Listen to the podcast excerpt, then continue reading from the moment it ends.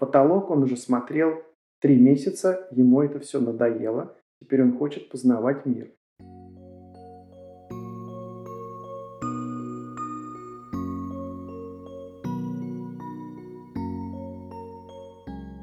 Всем привет! Меня зовут Вика, и вы слушаете подкаст «Вдохновляющий быть мамой». Мне кажется, почти в каждой семье, когда появляется первый ребенок, хотят сделать для него все максимально возможное для здорового роста. Ну, знаете, как драм-кружок, кружок по фото, только для совсем еще малыша. В дело может пойти самая разнообразная активность, и в большинстве случаев, в том или ином виде, родители стараются делать массаж – Сегодня я и хочу о нем поговорить. В гостях у меня Игорь Новокреницкий, специалист по двигательному развитию детей, детский массажист и инструктор ЛФК. Вопросов о детском массаже у родителей возникает довольно много, и мы постараемся максимально подробно все осветить в сегодняшнем выпуске. Приятного прослушивания!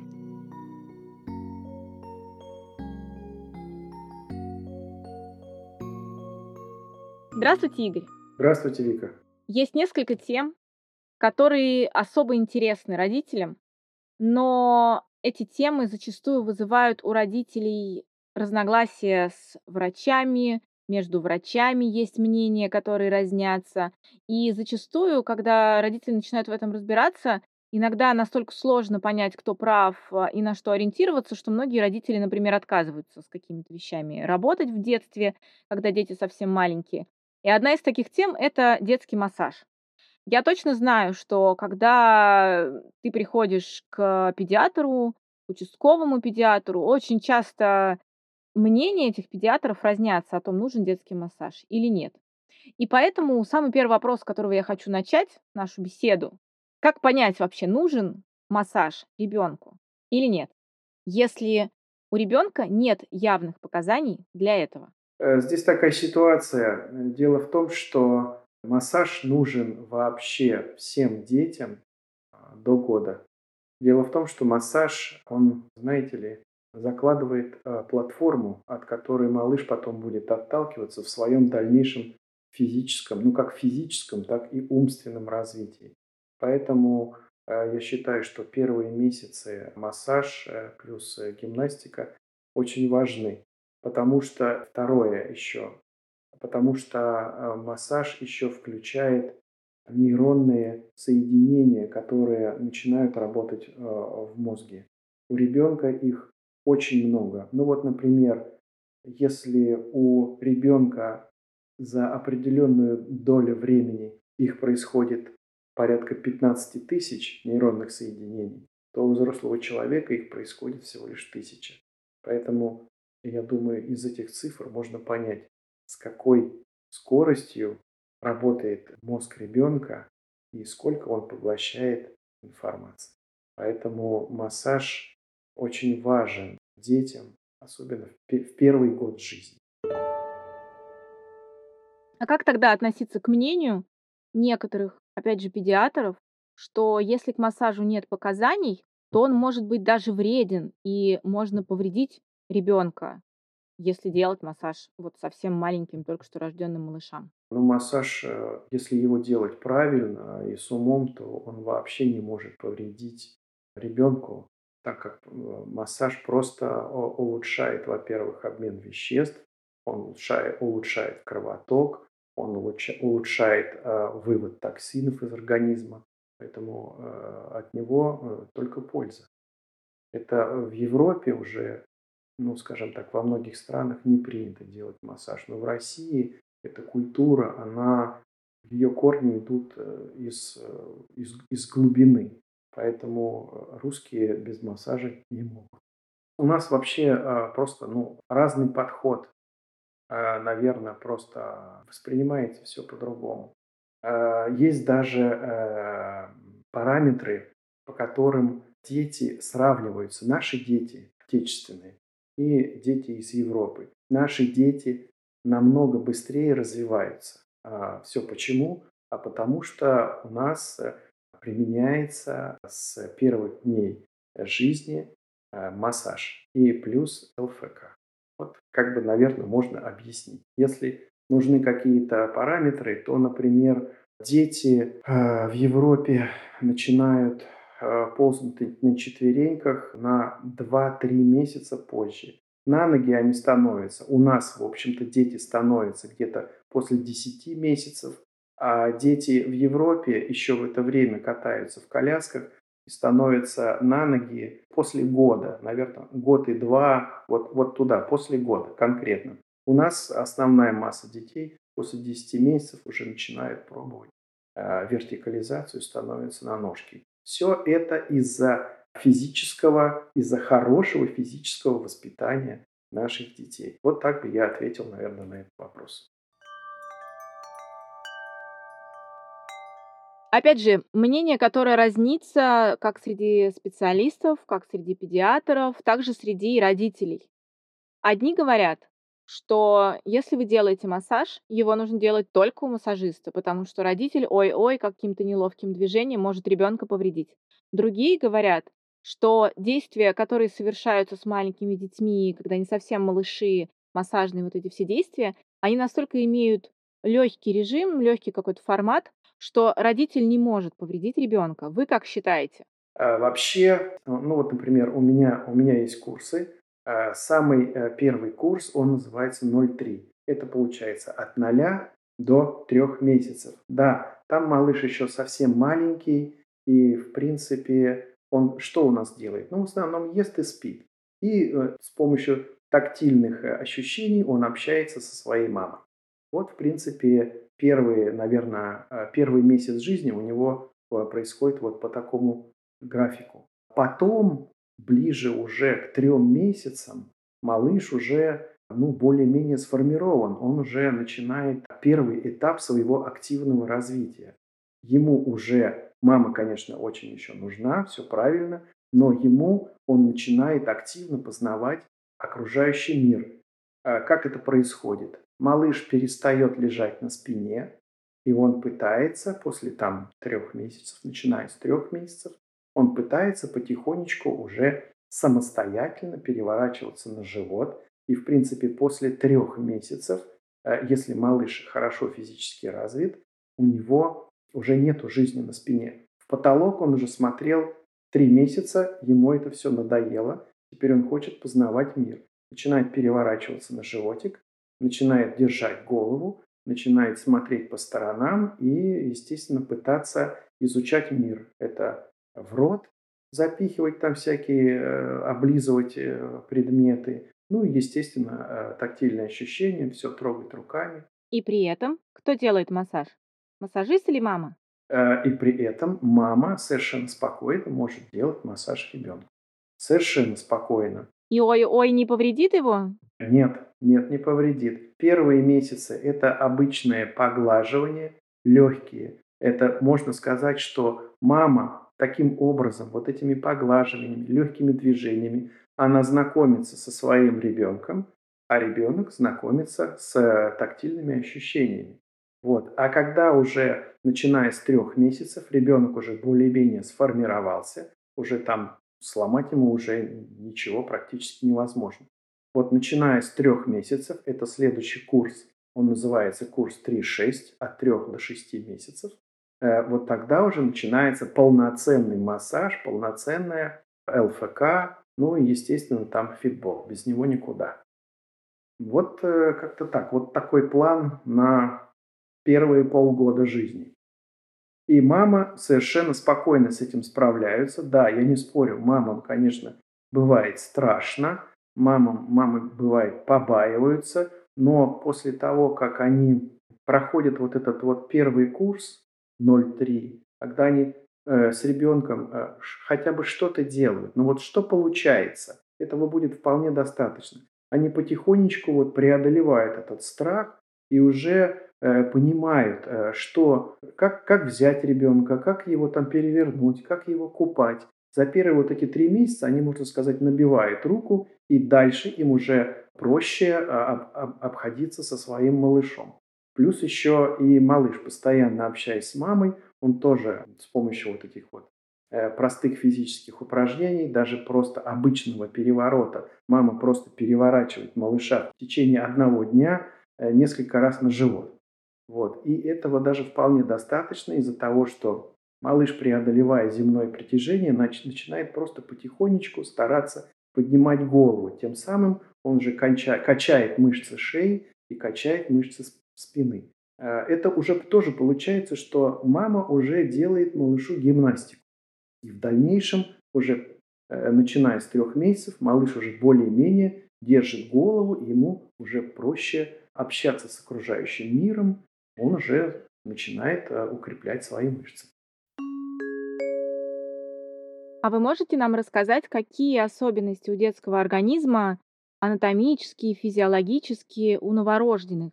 В связи с этими особенностями мы какие-то, наверное, действия выбираем относительно возраста ребенка. Да, там, конечно, а, почему э, есть такая градация детский и взрослый массажист. Это из-за того, что все-таки детский организм, он построен немножко, немножко не так. Вроде бы, да, такой же человек, только маленький. Но, тем не менее, в массаже там совершенно другие подходы. Там у детей не трогаются абсолютно никакого воздействия на лимфатические узлы. Они находятся там в определенных местах. Я с мамами сразу это обсуждаю, если когда э, в процессе массажа я им это все показываю, вот здесь не надо, здесь не надо. Опять же, паховая область, она тоже вот от паха до колена, внутренняя часть бедра тоже особо нет на эту область никакого воздействия из-за того, что у ребенка здесь проходят крупные кровеносные сосуды. Мы там тоже ничего не делаем. Потом ну, есть определенные моменты, когда занимаемся ручками, Например, детям до трех месяцев особо руку выпрямлять не стоит. Просто вверх идет обычное движение. Вот немножечко у нас ручка согнута. Не нужно ее тянуть, как вот спортсмену таким образом. Немножко вот такое легкое движение. И мы делаем только физиологические движения. Вот то, что, так сказать, способна ручка делать, вот то мы и делаем. Никаких там абы каких-то там движений, там каких-то чудных, чудодейственных мы, естественно, не делаем. Это, не знаю, наверное, многие слышали о, о динамической гимнастике. А вот я совершенно против этого дела, потому что, ну, там, как вам сказать, берут малыша, начинают там крутить его за руки. А это вот эти вот страшные ролики, когда дядька там есть такой, и он прям совсем новорожденного начинает прям, да, что-то с ним такое вытворять. Да, подбрасывают, потом как-то за ногу крутят. Ну, в общем, там ужасные вещи происходят. Вот ничего этого мы не делаем. Мы делаем только физиологические вещи. И то, на что способен, так сказать, детский организм. Вот и все. Больше ничего. Ну, смотрите, получается, у нас мы говорим, что, в принципе, всем детям показан массаж, он всем делает только классно, тем более, что есть определенные, да, о чем мы попозже говорим, определенные различия в массаже относительно возраста, но тем не менее, наверняка же существуют какие-то противопоказания, из-за которых массаж делать можно не всем детям. Да, конечно. Это э, повышенная температура, массаж делать нельзя. Из-за, э, это происходит из-за того, что вы массажем повышаете температуру еще, еще выше. То есть, когда мы нормальному ребенку делаем э, массаж, то немножко его температура временно повышается. Поэтому, э, если у ребенка температура, мы массаж не делаем. Это идет как бы дополнительная нагрузка на сердце. Потом, если какие-то кожные заболевания, мы тоже массаж не делаем. Там, ну, бывают, знаете, там всякие какие-то высыпания, сыпь какая-то. Естественно, тоже мы не делаем. Кожа должна быть совершенно чистая, совершенно хорошая. Ну, в основном, наверное, вот эти вот э, параметры для маленьких детей. А если это какие-то врожденные особенности именно тела, строения тела? То есть я к тому, что, например, если ребенок рождается, да, там с, с ДЦП, например. А с ДЦП, э, там, понимаете, э, сразу непонятно. Э, ДЦП у нас определяется несколько позже. А с первых, с первых месяцев жизни очень-очень сложно. Этот диагноз вам должен поставить не, пос... не массажист, а должен поставить врач. Поэтому, а, если у вас какие-то будут э, особенности, то вам скажет врач, что, дорогая мама, вашему ребенку противопоказано то-то, то-то и то-то.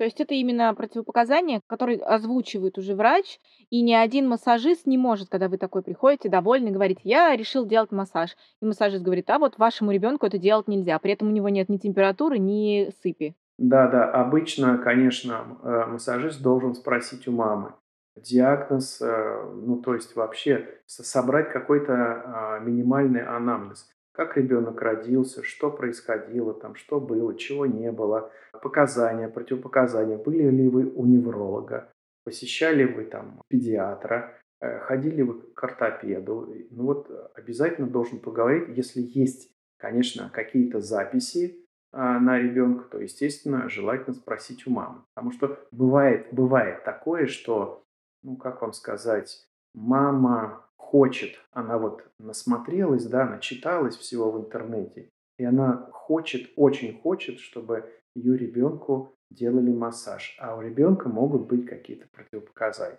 Ну, бывает и такое, не часто, но бывает. Поэтому лучше э, собрать вот какой-то анамнез о малыше перед тем, как заниматься. Еще один момент, о котором можно узнать и услышать разные мнения, это то, как ведет себя ребенок во время массажа. Одни говорят, что это нормально, если ребенок начинает плакать во время массажа, не, если это делает массажист, например, непривычные руки, он привыкнет, непривычные действия, он привыкнет. Другие говорят так, массаж – это, в принципе, довольно комфортная история, которую совершают даже с новорожденным, даже с совсем малышом. И поэтому, если он плачет, то лучше не продолжать, потому что, значит, есть какой-то дискомфорт. Мама, конечно же, когда видит, если кто-то делает массаж, у нее сердце разрывается, если ребенок начинает плакать. Но, тем не менее, она продолжает быть в недоумении. Ей продолжать делать массаж, если ребенок плачет? Или все-таки остановиться, потому что ребенку дискомфортно и лучше не насиловать? А, я понял вас. Э, ну, во-первых, мама должна понимать, потому что а, ребенок уже родился, и он уже, так сказать, обзавелся уже своим характером. Вот мама должна понимать, э, как э, ребенок отзывается на те или иные действия. Либо он просто капризничает, либо он просто кричит, возмущается, просто возмущается, он ругается. Типа, мама, забери меня, я не хочу этого. Вот. Либо а, ребенок на самом деле а, истерит. Здесь нужно понимать, ну, я это стараюсь мамам объяснять, ну, многие мамы, особенно мамам приходится объяснять, если у них первый ребенок. Если ребенок второй или третий, они уже все прекрасно знают, а, они даже вот там, о, Игорь, да, вы тут занимаетесь, я пойду своими делами там пока. А, пока у меня вот есть 30 минут свободного времени, она лучше пойдет на, на кухню, поговорит по телефону или займется каким-то своим любимым делом. Мамы э, со вторым и третьим ребенком очень ценят свое свободное время очень ценят. Вот. А те мамы, которые а, с первым малышом, да, они очень переживают, а вот он плачет, а вот он это. Я говорю, мама, он не плачет. Посмотрите, у вас у малыша слез нет, он просто кричит. Он просто ругается. Обычно э, дети, знаете ли, а, привыкают, что особенно в такой семье, когда он там один, единственный, любимый, когда он там повышает голос, все, все бросают все свои дела, бегут к кроватке. А, а что такое? А что случилось? Берут на ручки, начинают качать. Естественно, э, малыш уже ну, прекрасно понимает, что ага, я сейчас крикну, и все вокруг меня зашевелится, все вокруг меня забегают. И тут э, его принесли, положили, он начинает кричать, звать там что-то, ну давайте там это, не хочу я лежать, не хочу я тут заниматься, что-то мне тут заставляет что-то делать, э, какие-то там напрягаться. Он начинает э, кричать, ругаться, мама забери. А мама стоит и ничего не делает. Его это возмущает до такой глубины души, что он начинает еще громче кричать. Вот. Поэтому мамы должны понимать вот разницу в крике, который производит ребенок. Да, бывают на самом деле истерики. Тут уже по голосу ребенка уже можно все понять. Потому что э, когда ребенок просто шумит, можно проделать совершенно э, простой эксперимент. Вот он, э, вы его там трогаете да, на столе, он летит, шумит, что-то там кричит. Вы берете его и отдаете маме. И он буквально через там 10 секунд, он замолкает и довольный, с таким, знаете, с, с победоносным лицом сидит у мамы на руках. Сказал, ага, вот, я победил, я добился того, чего я хотел. А если, конечно, уже ребенок истерит по-настоящему, то, естественно, вот этот метод уже здесь не работает. Ребенок будет там вопить, орать, биться в конвульсиях, даже, э, даже на руках у матери. Да, это истерика, и при таком раскладе массаж мы прекращаем и ребенку не делаем. Либо мама пытается заниматься сама, у мамы это всегда лучше получится, потому что, может быть, мы сейчас выбрали не очень удачное время для малыша, может быть, там он, он хочет спать, либо он хочет есть, или еще чего-то. А мама а, всегда может выбрать то время, когда он хорошо выспался, когда он хорошо поел, и, подобрав, улучшив момент, она может с ним позаниматься. Чуть-чуть позанимались, ребенок устал с непривычки, они могут поиграть, отдохнуть, поспать, поесть, и потом через какое-то время опять продолжить свое занятие. Это вот такой у мам такой плюс есть, потому что они могут выбрать вот это вот хорошее, удобное время для малыша и позаниматься с ним, когда у него хорошее, прекрасное настроение. У массажиста, извините, такого преимущества нет. Я хочу поподробней остановиться на разнице в массаже, в массажных техниках, в каких-то гимнастических техниках ЛФК, в зависимости от возраста ребенка. Вы уже сказали, что в самом начале, когда ребенок только рождается, это в основном какие-то просто легкие поглаживания. А скажите, пожалуйста, дальше, в зависимости от возраста, что мы можем проделать с ребенком? Да, у, каждого возраста, в принципе, есть э, своя физиология. Когда у нас ребенок развивается, у него, ну, попросту говоря, э, изменяются, улучшаются его умелки. Ну, например, рассмотрим такой вариант. Малыш у нас в три месяца там может, например, лежать э, на спинке, на животике он у нас может лежать, опираться на локоточки и немножко приподнимать свою верхнюю часть тела. То есть примерно к трем месяцам у него начинает э, как бы центр тяжести опускаться вниз. То есть сначала он у нас, ну, наверное, мама замечает, что поначалу у нас малыш лежит, у него голова э, перевешивает все тело. Получается, ножки у нас задраны, а головой он уткнулся там э, в стол. И вот таким образом лежит. Потом три месяца он начинает приподниматься. Руки у нас э, опираются на локоточки потихонечку, и он начинает поднимать голову. Центр тяжести у нас перемещается постепенно к пупку. Такие у нас появляются э, умелки. Потом малыш начинает уже облокачиваться на один какой-то локоть, на левый или на правый, вытягивать руку вперед.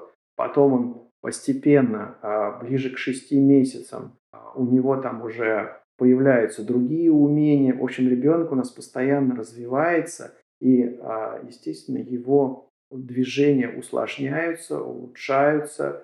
Вот, и поэтому у каждого периода, ну, вот в основном у нас получается ребенок развивается по периодам от 0 до 3 месяцев, следующий период от 3 до 6 месяцев, следующий период от 6 до 9 месяцев и следующий период от 9 до 12. В каждом периоде у него есть этапы, по которым он развивается. Вот, и поэтому э, в этом, в этом вот, в принципе, вся разница физиологического развития малыша.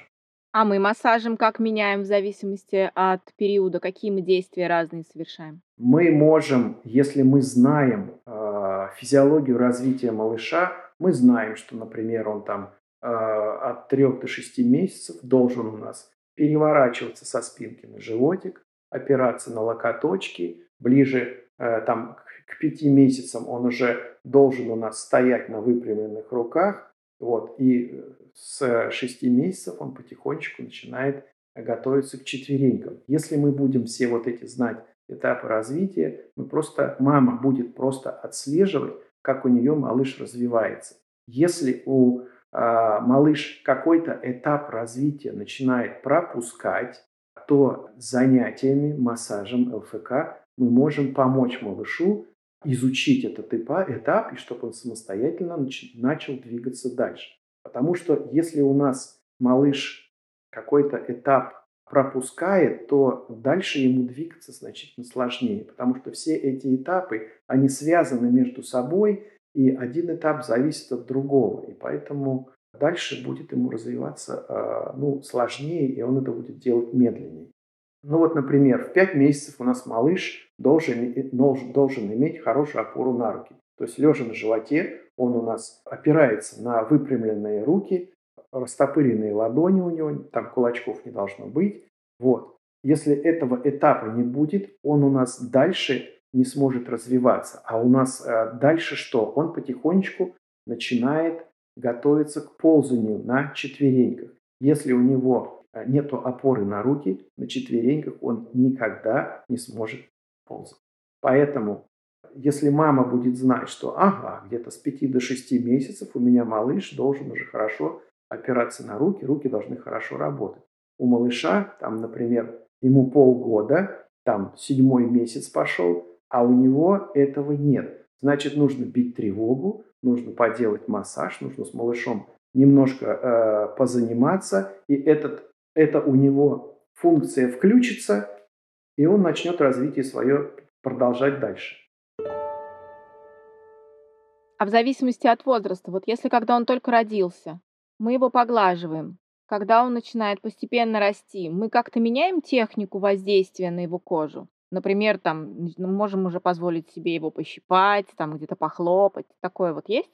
Да, есть такое, да. Если а, в первые месяцы от 0 до 3 там совсем легкий массаж, то уже в 3-6 уже все-таки ребенок такой более-менее сформировавшийся, уже такой крепенький довольно-таки, там уже можно, да, немножко больше воздействия делать. Ну, я э, обычно мамам рассказываю, показываю, какое должно быть нажатие. Есть, есть э, такие а, методы, чтобы мамы э, понимали нажатие, ту силу, которую они применяют к малышу, испытать на себе. Ну, например, я там рассказываю, как нужно давить на, воздействовать на кожу малыша. Говорю, вот возьмите э, пальцем, нажмите на свое глазное яблоко.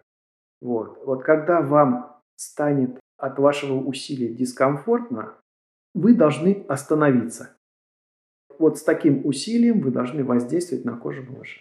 Так, ну погодите, он года уже такой, прям многие дети года уже такие крепыши.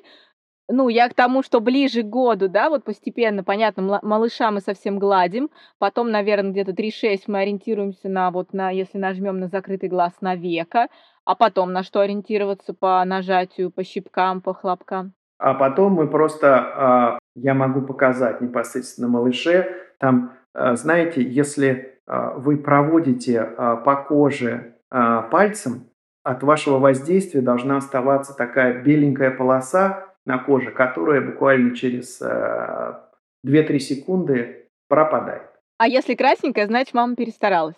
Нет, ну вообще, когда вы делаете правильный массаж, кожа должна быть розовая. Когда вы делаете неправильный массаж, либо у ребенка остаются синяки, Э, либо э, ребенок остается ну, такой же беленький, как, как будто вы ничего не делали. Так, а рельсы, рельсы, шпалы, шпалы, когда можно начинать делать? А с трех месяцев.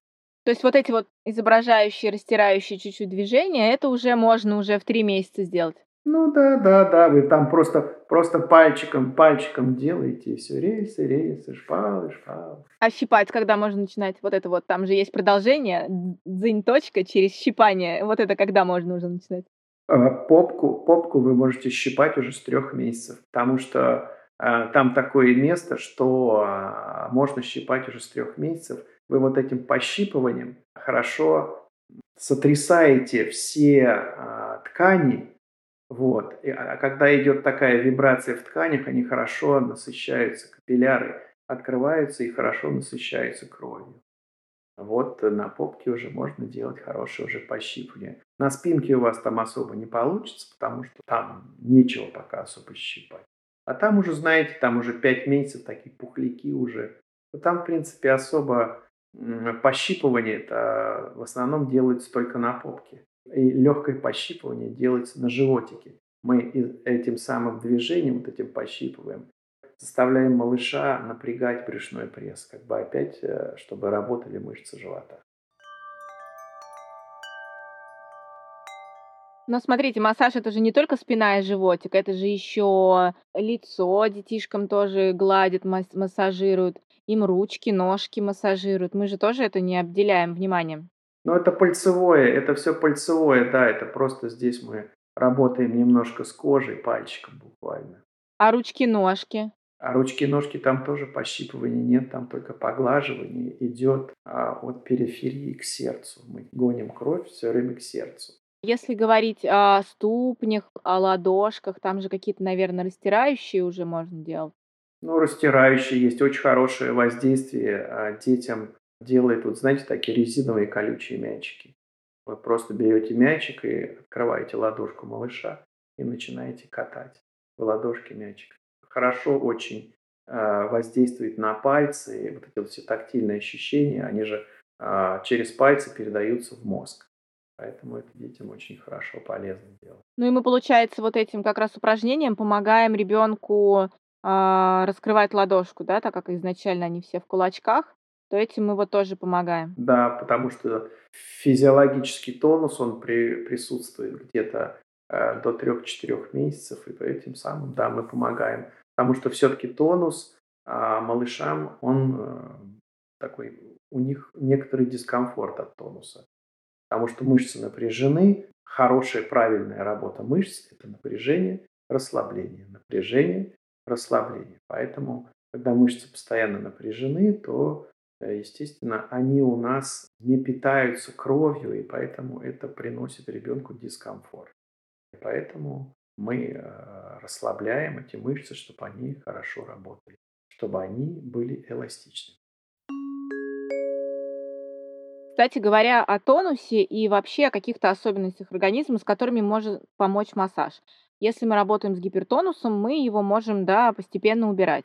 Может ли массаж помочь, когда часто болеет ребенок? Ну вот гипотонус, гипотонус, например. Ну, гипертонус – это у нас напряженные мышцы, гипотонус – это у нас слабые мышцы. Тоже можем помочь. Да, да, бывают дряблые мышцы, там немножечко другой массаж делается, он просто делается немножко интенсивный. Мы заставляем мышцы напрягаться.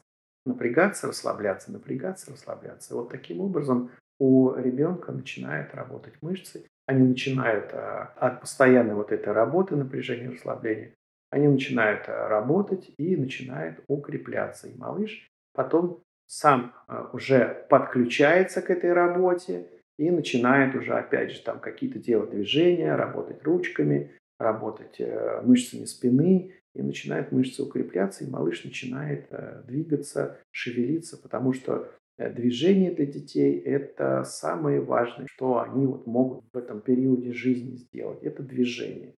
Движение жизни, потому что они развиваются еще в движении. Когда ребенок двигается, опять же, работает мозг.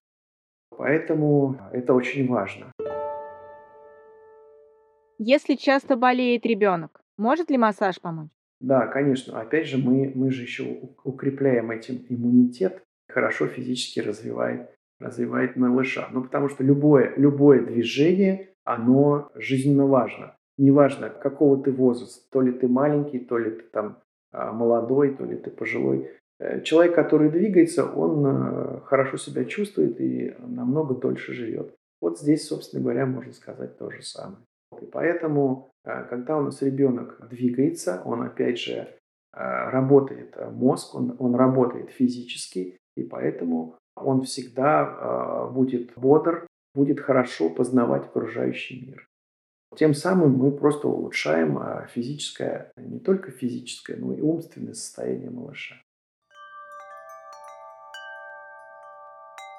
А если у ребенка гипермобильность суставов? Стоит ли обращаться за помощью к массажу и как-то это можно ли массажем исправить?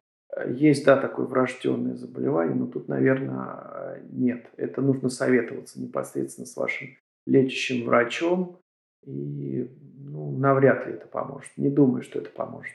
Это уже вот, э, так сказать, человек должен жить с этой вот э, ношей по жизни, нести ее.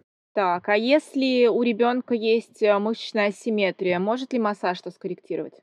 Да, кстати, хорошо, что вы сказали про асимметрию. В простонародье это называется банан. Это когда у нас мышечная дистония такая получается, что а, ребенок лежит, э, ну, знаете, таким, вот его положили на твердый, пол, на твердый стол, и он так загибается э, всем телом либо в одну сторону, либо в другую. Ну, похож на банан. Вот оттуда и взялось это название. Да, это у нас получается смысл э, вот этого положения какой. В ту сторону, куда малыш загнулся, а у нас э, эта сторона получается как в тонусе. А другая сторона, ну это, как вам сказать, если мы малыша, малыша кладем на животик, он у нас по позвоночнику, получается, делится на правую и левую сторону.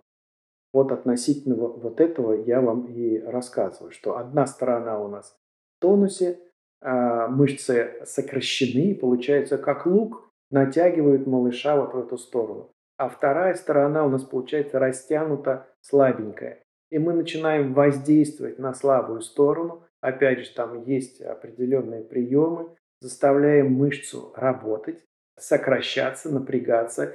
А эту сторону мы начинаем расслаблять. И у нас получается, что малыш постепенно выпрямляется.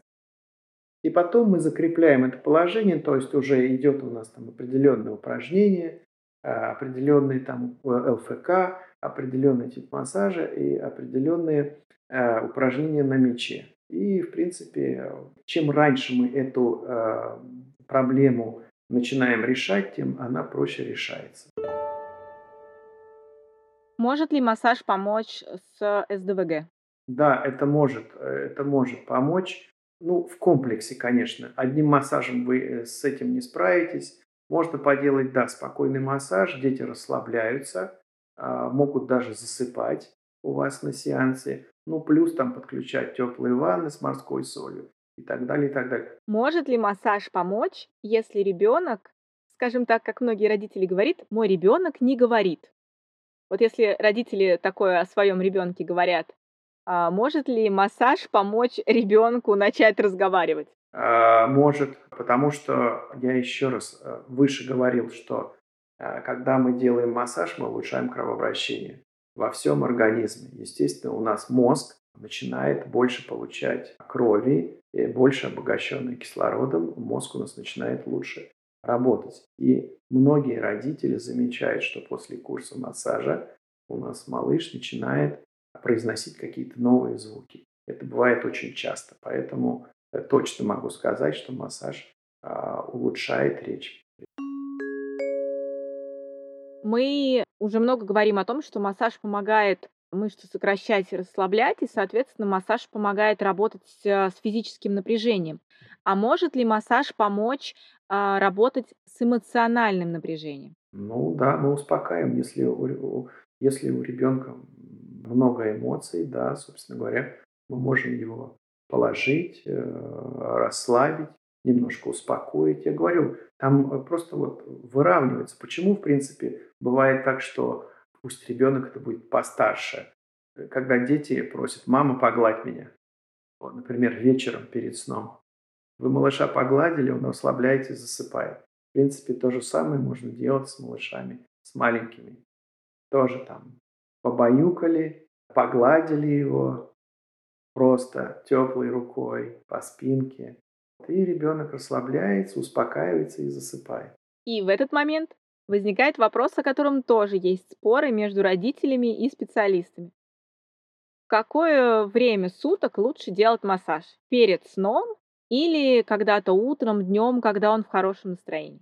Смотрите, конечно, лучше массаж э, полностью проводить комплекс занятий лучше в первой половине дня, когда у нас ребенок с ночи хорошо отдохнул, когда он выспался, когда он, э, ну, там, поел, но не сразу после еды, а через час, например. Либо лучше заниматься натощак. Потому что бывает такое, что массаж возбуждающе действует на организм малыша. Но есть такой э, нюанс, что до 6 часов вечера мы должны все процедуры с малышом закончить. После 6 вечера он у нас начинает потихонечку готовиться к ночи. Поэтому вот этот весь комплекс занятий, которые мама хочет провести с ребенком, лучше вот проводить в течение дня до 6 вечера. А как часто надо делать массаж? Вопрос от ленивых родителей можно же не каждый день. Ну, вообще, вообще, для детей до года очень важно э, заниматься каждый день. Потом отдача э, организма ребенка будет явная. Есть такой накопительный синдром в организме, но это уже от, как бы отработанная такая система. Если вы занимаетесь с ребенком с понедельника по пятницу, суббота, воскресенье, обязательно нужно давать отдохнуть. Как себе, так и, естественно, ребенку. И вот таким образом, если вы с малышом занимаетесь две недели, мозг э, всю информацию эту считывает и запоминает. И в течение последующих двух недель, ну не только мозг, но как бы все тело пропитано нейронами, вот, и поэтому мозг всю информацию запоминает. В течение следующих двух недель вы ничего можете не делать, а малыш начнет самостоятельно все вот эти движения прорабатывать. Он даже их начинает прорабатывать в течение вот этих первых двух недель, во время которых вы с ним работаете. Бывает такое, что там мама такая говорит, ой, вы знаете, там типа он такой ночью вскочил, начал там что-то это делать, такой ноги поджимает, что там куда-то ползет. Это вот мозг, вы знаете, вот после нескольких дней вот этой э, похожей работы мозг начинает как бы это все повторять. И малыш, вот, например, во сне начинает там что-то ползать, там сгибать ноги, там махать руками. Вот, такое бывает. Это потом они успокаиваются. От этого не стоит пугаться, все нормально.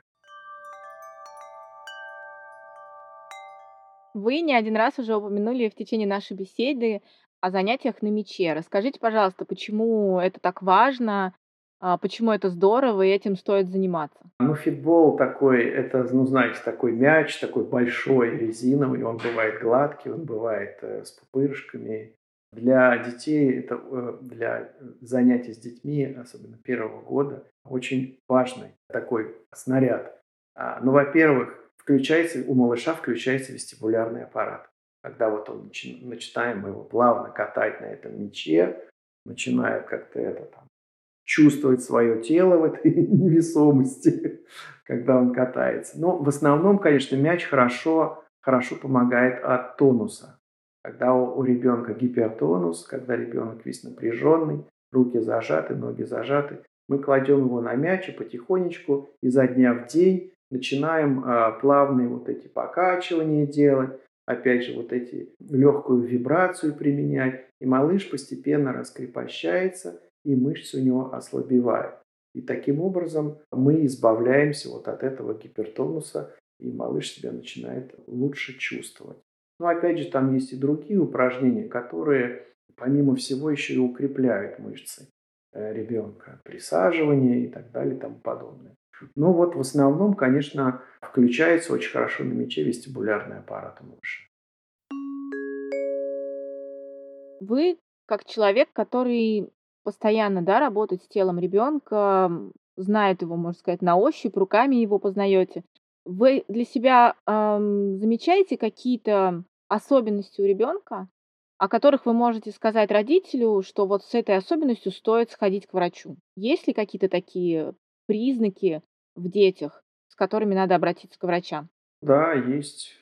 Например, когда дисплазия, например, тазобедренных суставов. Это встречается Бывает, это пропускает. Обычно у нас э, в первый месяц жизни ребенка э, всегда делают УЗИ тазобедренных суставов. И, в принципе, ну, бывает такое, что по какой-то причине не делают, либо эта э, дисплазия появляется позже по какой-то причине. Можно увидеть и отправить просто ребенка на обследование. Ну, там есть определенные моменты, когда там, например, ножки у нас получается, в, ребенок, когда у нас лежит на спинке, вытянув ножки, э, нужно посмотреть, чтобы ножки примерно были одинаковой э, длины. Когда, например, коленочки сгибаются, опять, чтобы у ребенка были коленочки на одной высоте. При дисплазии они чуть-чуть разные.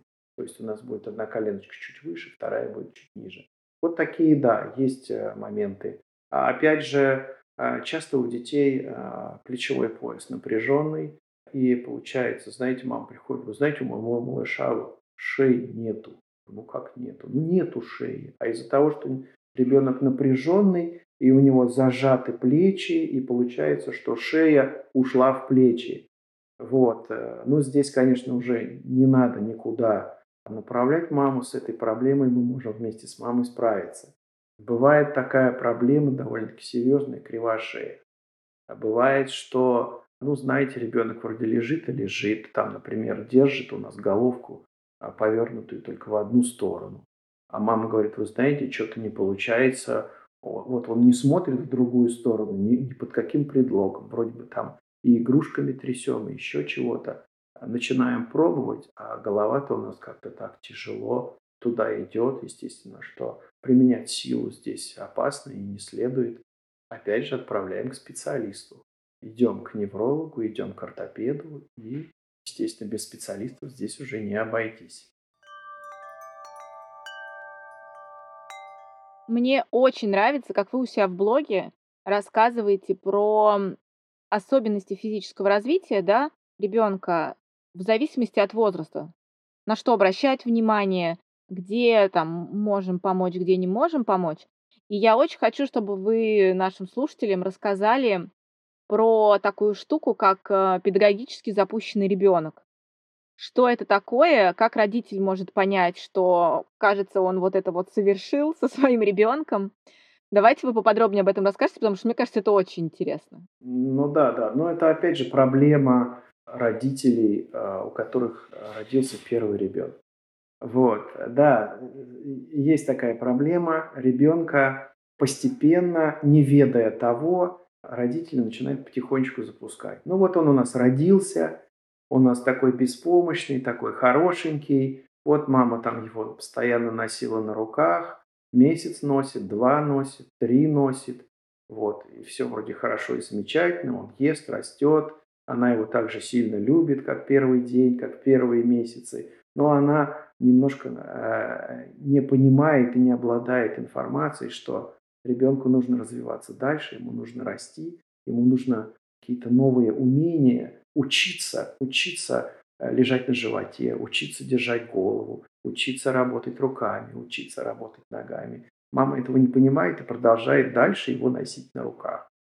Вот. И у нас поэтому появляется такая ситуация, что ну, там встречается, она общается со своими там какими-то подругами или еще с кем-то. Э, она говорит, вот у меня там уже лежит там на спине там на животе, руками там тащит предметы, там что-то такое делает. Вот. А она говорит, ну дай-ка я попробую своего положу. А он раз такой лег на живот и плачет. И больше ничего не делает. Вот э, получается, вот таким образом она запустила ребенка. Вот, опять же, э, большая проблема а, в том, что родители, пытаясь облегчить участь своего малыша, набирают ему всяких девайсов. А сейчас куча всего очень многих.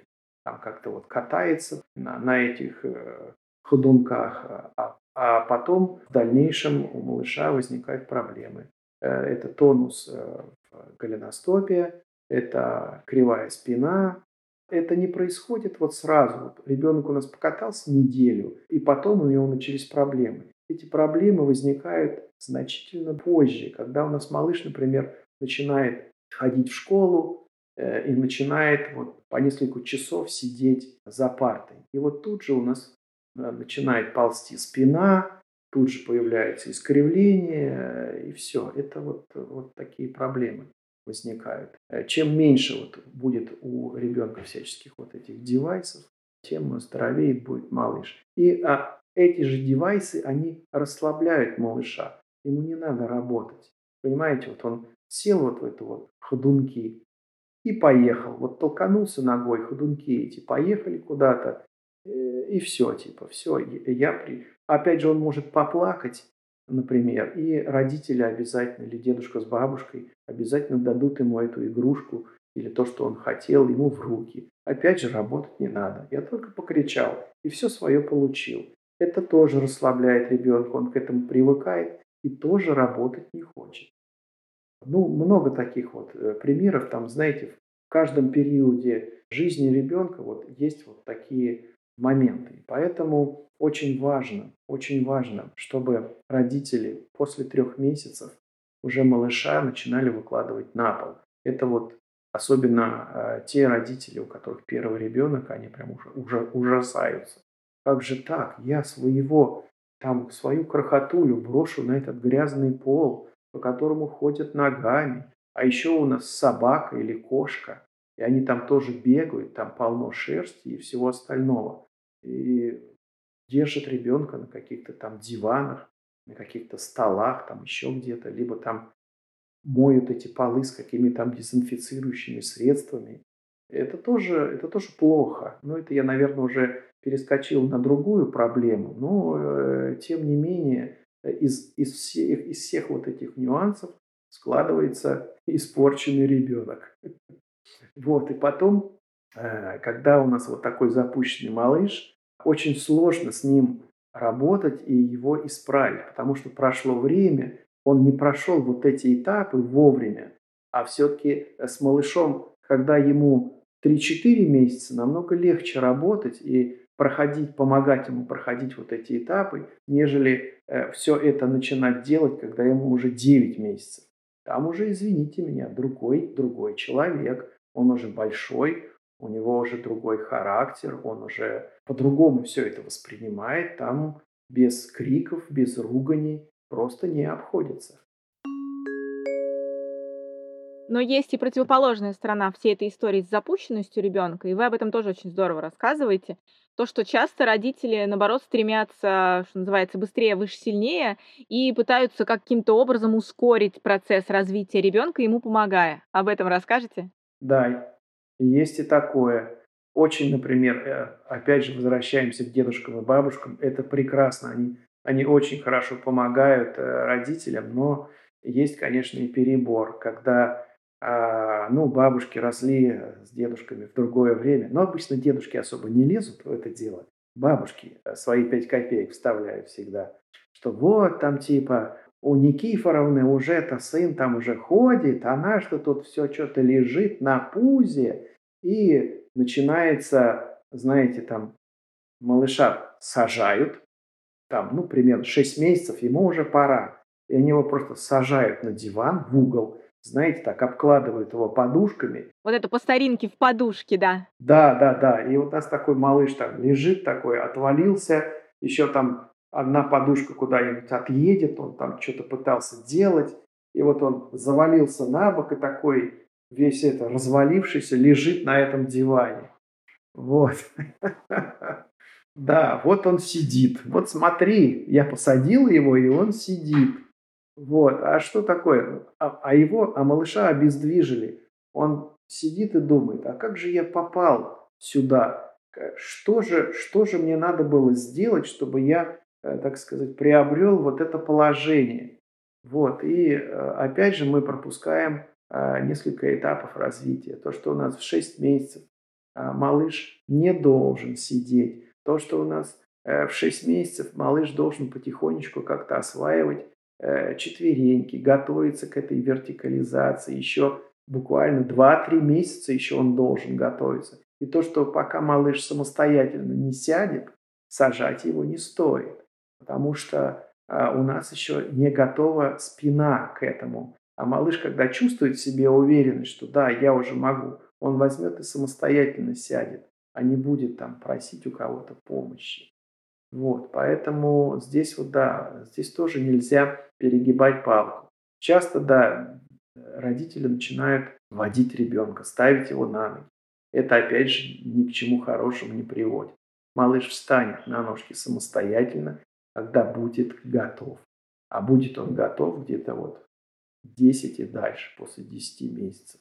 Опять же, чтобы, он, чтобы дойти до этого, момента становления на ножке, полной вертикализации, он у нас должен поползать на пузе, потом поползать на четвереньках, и только после этого он должен постепенно, потихонечку, сначала у опоры встать на ножки, постоять 3-5 секунд, потом плюхнуться на попу, отдохнуть, опять поползать на четвереньках, потом потихонечку опять встать у какой-то поверхности, держась за нее, походить немножко бочком приставными шагами, там э, с месяц. И только после этого он может уже развернуться и ходить как нормальный человек, держась за эту опору. мы это опять все пропускаем.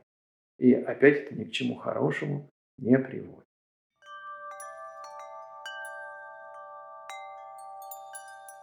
Я в завершении нашей беседы хочу попросить вас дать какие-то рекомендации или напутственные слова, особенно тем родителям, у кого ребенок первый, и они совсем еще либо ничего не знают, либо очень сомневаются, либо знают слишком много и поэтому запутались в своих знаниях или чего-то боятся. В общем, дать какие-то такие рекомендации по поводу состояния ребенка, здоровья ребенка, развития ребенка. Какие рекомендации? Ну, наверное, самые простые. Это чтобы в комнате малыша всегда а, был свежий воздух, чтобы малыша э, не перегревали. Самая комфортная температура 22-23 градуса. Больше не надо. А, а то иногда бывает такая ситуация, что боятся сквозняков, и там у малыша всегда очень жарко. Когда малышу жарко, он либо будет капризничать, и опять же будет вялый, ему ничего не хочется будет делать из-за того, что будет жарко. Это первая рекомендация. Вторая рекомендация. Э, следите, пожалуйста, дорогие родители, за влажностью в комнате малыша. Это тоже важный момент. Значит, влажность в комнате должна быть э, не ниже 45%. Потом а, обязательно боритесь вот прямо до последнего. Э, малыш должен есть мамино молоко. Обязательно малыша нужно кормить грудью. Потому что ну, сейчас очень часто встречается такая ситуация, что а, мамы там по той или по иной причине либо не хотят сидеть сами на диете, либо еще чего-то. Но это масса всяких причин, у каждого она своя. И э, мама считает, что это очень важная причина, по которой она не может кормить малыша, и бросают кормить ребенка грудью, и потом опять возникают у детей большие проблемы с иммунитетом, потому что с материнским молоком ребенок приобретает иммунитет. Вот, это тоже очень важный момент. Потом никогда не бойтесь после трех месяцев класть малыша на пол. Не надо там производить какую-то там безумную дезинфекцию. А, потому что когда малыш встречается с инородными вот этими микроорганизмами, он опять же тренирует свой иммунитет. Очень хорошо, когда малыш с самого рождения растет в семье с каким-либо животным. Это очень здорово. Это опять тренировка иммунитета. Потому что а, ребенок постоянно контактирует с этим животным, и опять же микроорганизмы и все такое, но это биология. Вот, и поэтому у ребенка тоже а, хорошо работает иммунитет. А ребенок должен расти на полу. Сейчас очень много различных ковриков для того, чтобы ребенок находился на полу. Он там не замерзнет, его там не продует. Э, ребенок должен расти на твердой поверхности. А у него там будут вовремя включаться все умения. Иначе на вот этих всех мягких поверхностях у ребенка ничего толком особо не получится. У него может получиться на диване там родители смотрят, ой, у нас на диване встал на четвереньки уже там в 4-5 месяцев, он уже как-то там на руки опирается, и это делает, и то делает. Как только малыш у нас попадает на пол, у него сразу все эти умения пропадают. И он на диване, он у нас на мягкой поверхности всегда смелый, а на полу, ну, например, на диване он не та координация движений. Он может совершенно спокойно там упасть, ударится головой, он будет знать, что это мягко, это не больно. Когда мы кладем его на пол, ребенок делает то же самое и э, чувствует, ничего себе, оказывается, это больно. Поэтому, чтобы ребенок чувствовал э, свое тело, чтобы у него была хорошая координация, опять же, э, кладите, выкладывайте ребенка на пол. И пусть он у вас там растет. Я не говорю, что вы его должны бросить туда на пол, и чтобы он там целый день валялся. Нет, но проводите проводите, играйте с ребенком на полу. Это э, очень э, хорошо для его физического развития. Поменьше девайсов, пожалуйста. Не надо никаких там прыгунков, ходунков, э, различных там, э, я не знаю чего, манежей и того подобного. Сэкономьте э, ваши деньги и э, улучшите физическое состояние вашего малыша. Не торопите, не торопите малыша, он все сделает вовремя. Просто отслеживайте, следите за его просто развитием. Посмотрите у нас в блоге этапы развития малыша, какие они должны быть. У нас там очень много информации, просто немножечко внимательно почитать, и вы э, все будете знать о каждом этапе развития своего малыша.